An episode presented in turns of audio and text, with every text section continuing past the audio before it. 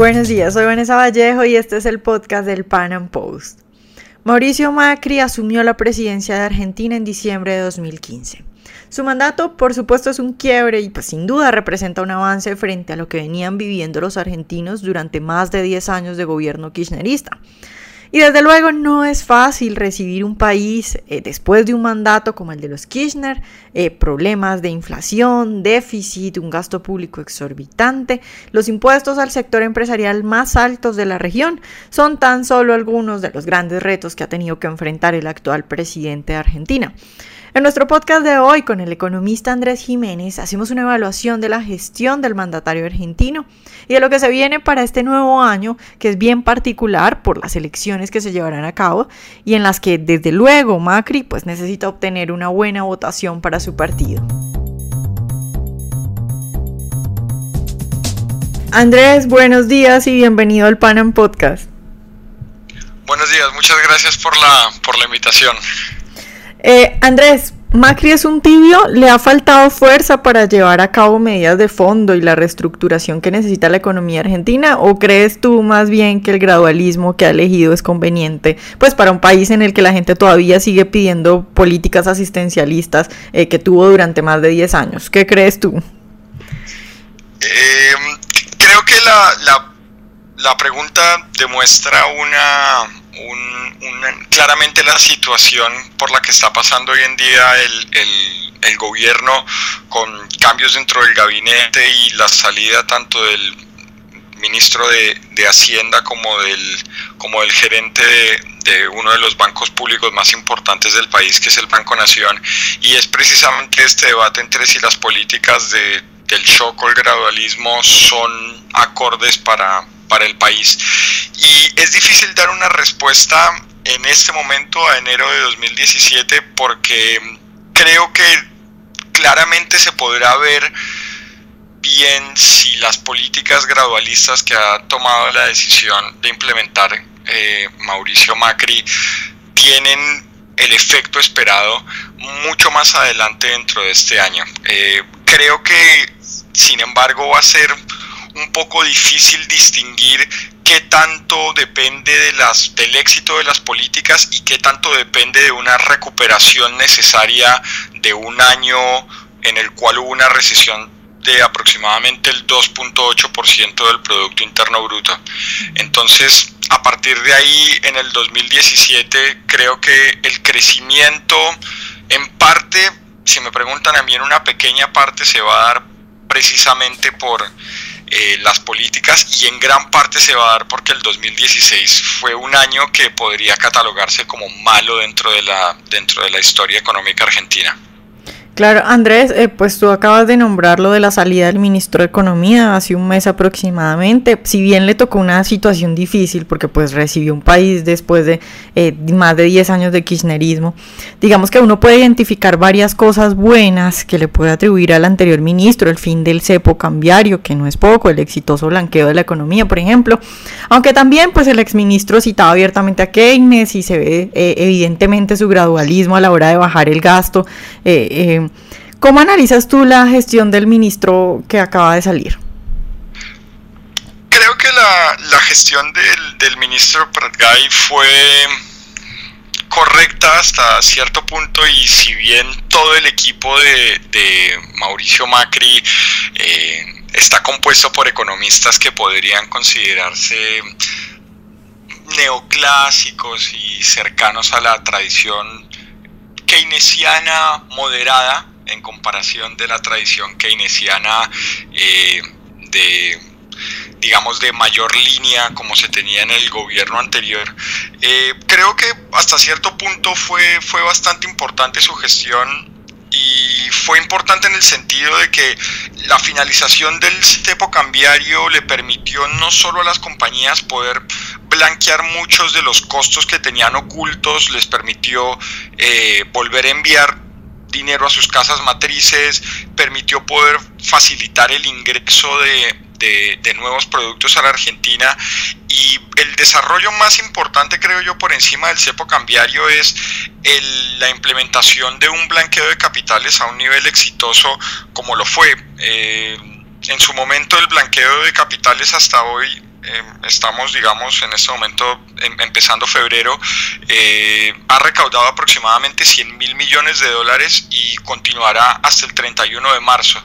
Eh, este blanqueo de capitales fue responsable por una disminución del déficit fiscal del 4.8%. Perdón, pasó del, del 4.8% al 4.6%, lo cual implica que fue una disminución de, de 0.2% exclusivamente por el ingreso de este blanqueo de capitales.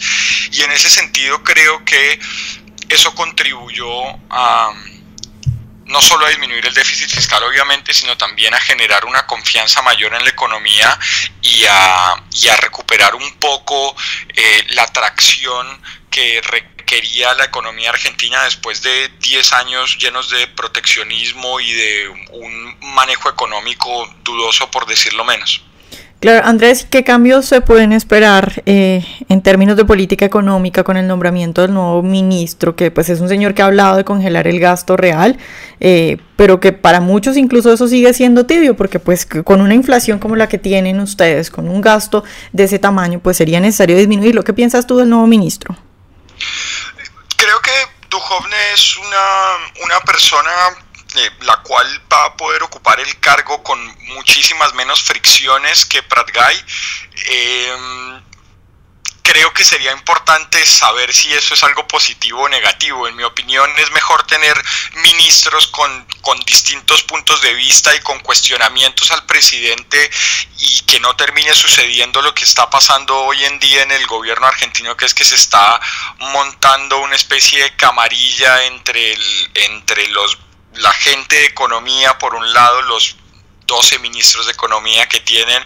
eh, por un lado, y la gente de jefatura de gabinete. Entonces se siente mucho que la concentración de poder está en cabeza de Mauricio Macri. ¿Qué tanto va a poder hacer? Yo creo que es ambicioso en el sentido de del plan que, que, ha inicialmente planteado. Creo que nombró hace unos días a un ex eh, PricewaterhouseCoopers para liderar todo el proceso de la reforma eh, tributaria impositiva. Se estima aproximadamente que la inflación, el gobierno cree que va a poderla mantener entre el 12 y el 15%. Yo creo que las estimaciones más sensatas están alrededor del 20%, lo cual sería igual una diferencia importante respecto a los años pasados porque pasar del 40 al 20% le da un manejo mucho mejor al, al gobierno y creo que le permite maniobrar un poco mejor el asunto lo cierto del caso es que la disminución del gasto yo le pondría un asterisco muy grande porque como decía antes, el que concentra el poder es Mauricio Macri y siendo un año electoral este tan importante en donde se podría considerar prácticamente un referendo a la, a la gestión del presidente y a la gestión en particular de, de María Eugenia Vidal como gobernadora en la provincia de Buenos Aires, eh, va a ser un año en donde se va a ver un alto incremento en el, en el gasto, en particular en obra pública. Entonces, al haber un incremento tan violento en obra pública, el Estado va a tener que disminuir ostensiblemente su gasto en otras partidas. Eh, tributarias, entonces creo que en ese sentido se va a disminuir el gasto dentro, de, dentro del empleo estatal y dentro de las asignaciones que se vayan a poder dar al Poder Ejecutivo y se va a mantener todas las asignaciones a las provincias y todo ese dinero que se ir girando a las provincias y a, la, y a las diferentes entes federales para poder impulsar la, la, obra pública. Así que creo que eh, en cierto modo es ambicioso el plan, pero no estoy muy seguro respecto a la independencia del, del ministro de Hacienda y creo que si se va a ver un crecimiento económico en la Argentina como algunos estiman, no va a ser porque el ministro de Economía hace un prodigio en términos económicos, sino creo que va a suceder precisamente porque comparar el 2017 con el 2016 es una tarea muy fácil, siendo que el 2016 fue tan malo y creo que Argentina en vez de crecer va a recuperar el terreno perdido del año pasado. Eh, claro, Andrés, eh, tú tocas ahorita el tema de los impuestos y de la carga tributaria. Es el país, Argentina es el país de la región con mayores impuestos a las empresas. Respecto a eso, que es un problema pues tan grande, ¿se está haciendo algo? ¿Qué es lo que se planea respecto a ese punto? Bueno, una de las de las pocas tareas que se, que se realizaron dentro de dentro de la potencial reforma tributaria, por decirlo así, porque fue lo primero que se presentó dentro del gobierno, fue eh, el tema del reajuste de las escalas para los pagos de los impuestos, en particular el impuesto a las, a las ganancias.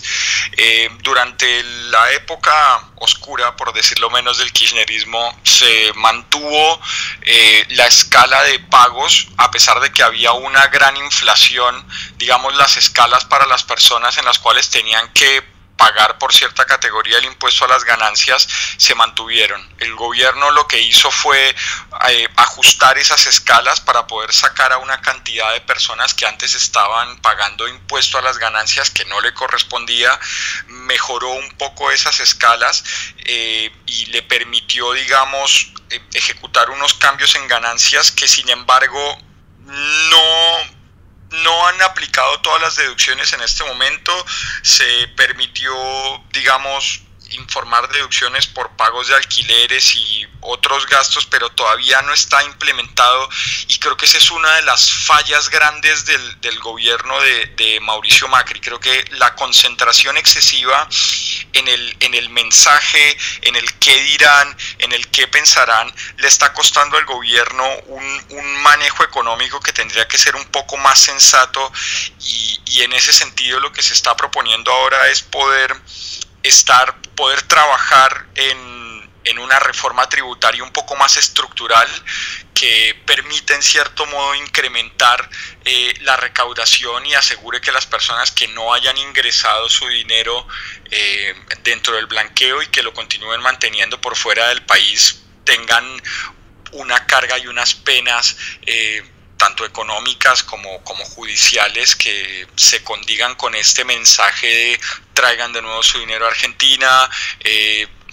vengan, inviertan acá. Y entonces en ese sentido creo que hay una ambivalencia entre la idea de poder bajar los impuestos para facilitarle la gente a la vida, la vida a la gente, perdón, y, y que se pueda volver a reactivar el consumo por un lado y por el otro lado creo que está el problema del mantenimiento del déficit fiscal eh, a unos niveles sinceramente alarmantes y sumamos todo el déficit primario, más el pago de la, de la deuda, más todas las deudas provinciales y de los entes independientes, tenemos un déficit fiscal aproximadamente del 8%.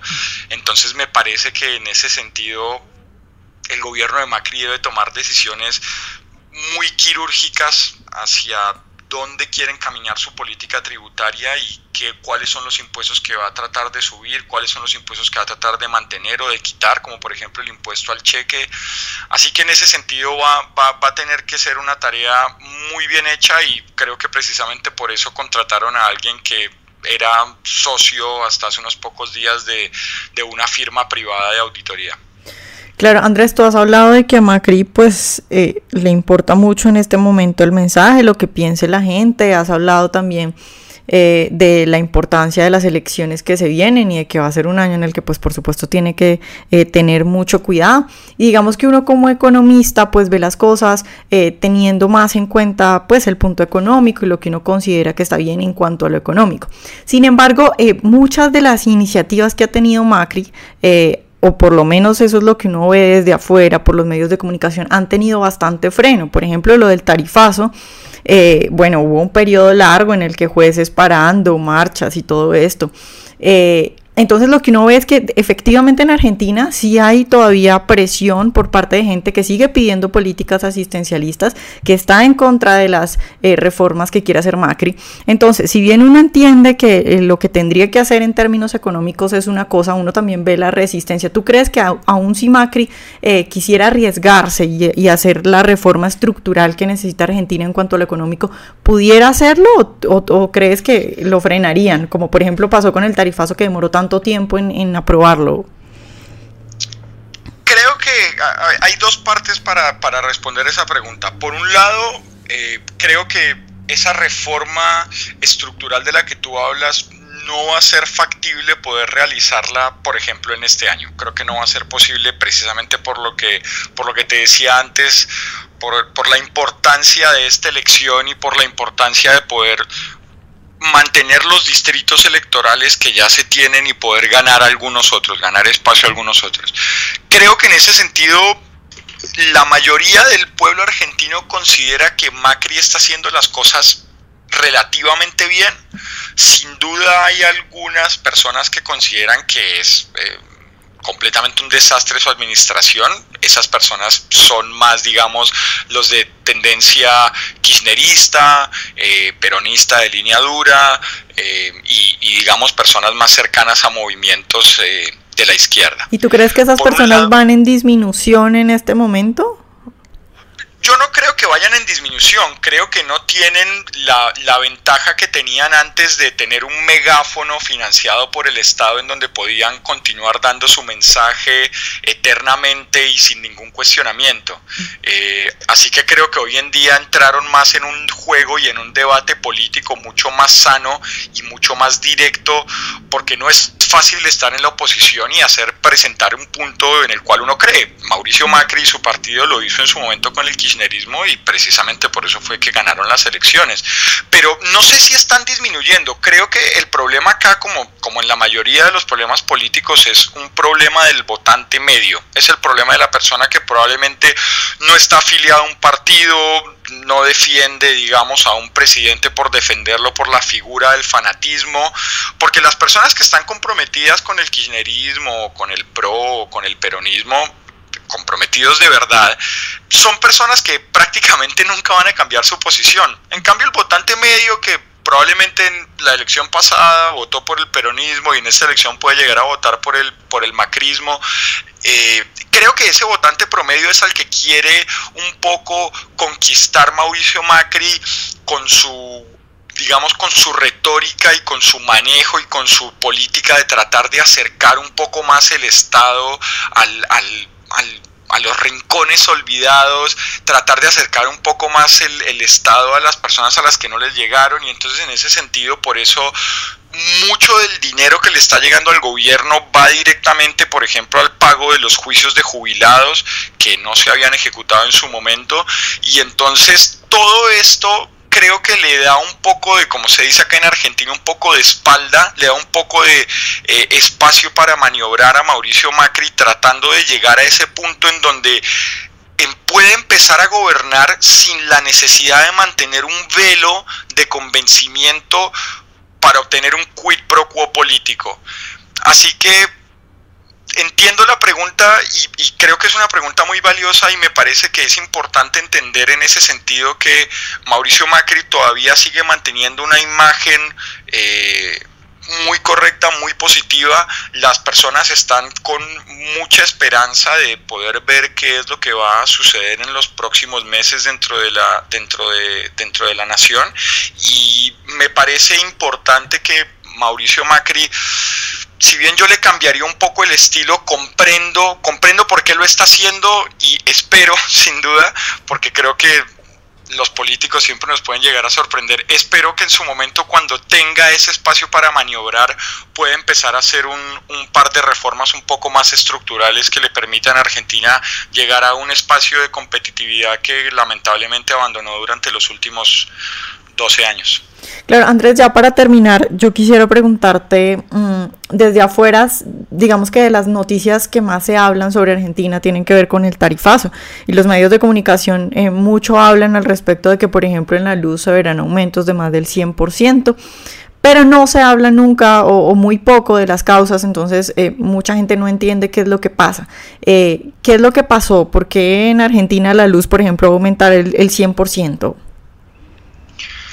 Bueno, hay, hay dos partes eh, también para responder esa pregunta. Por un lado, hay un problema que es la cantidad de subsidios que hay eh, en, la, en la economía argentina para, digamos, para que las personas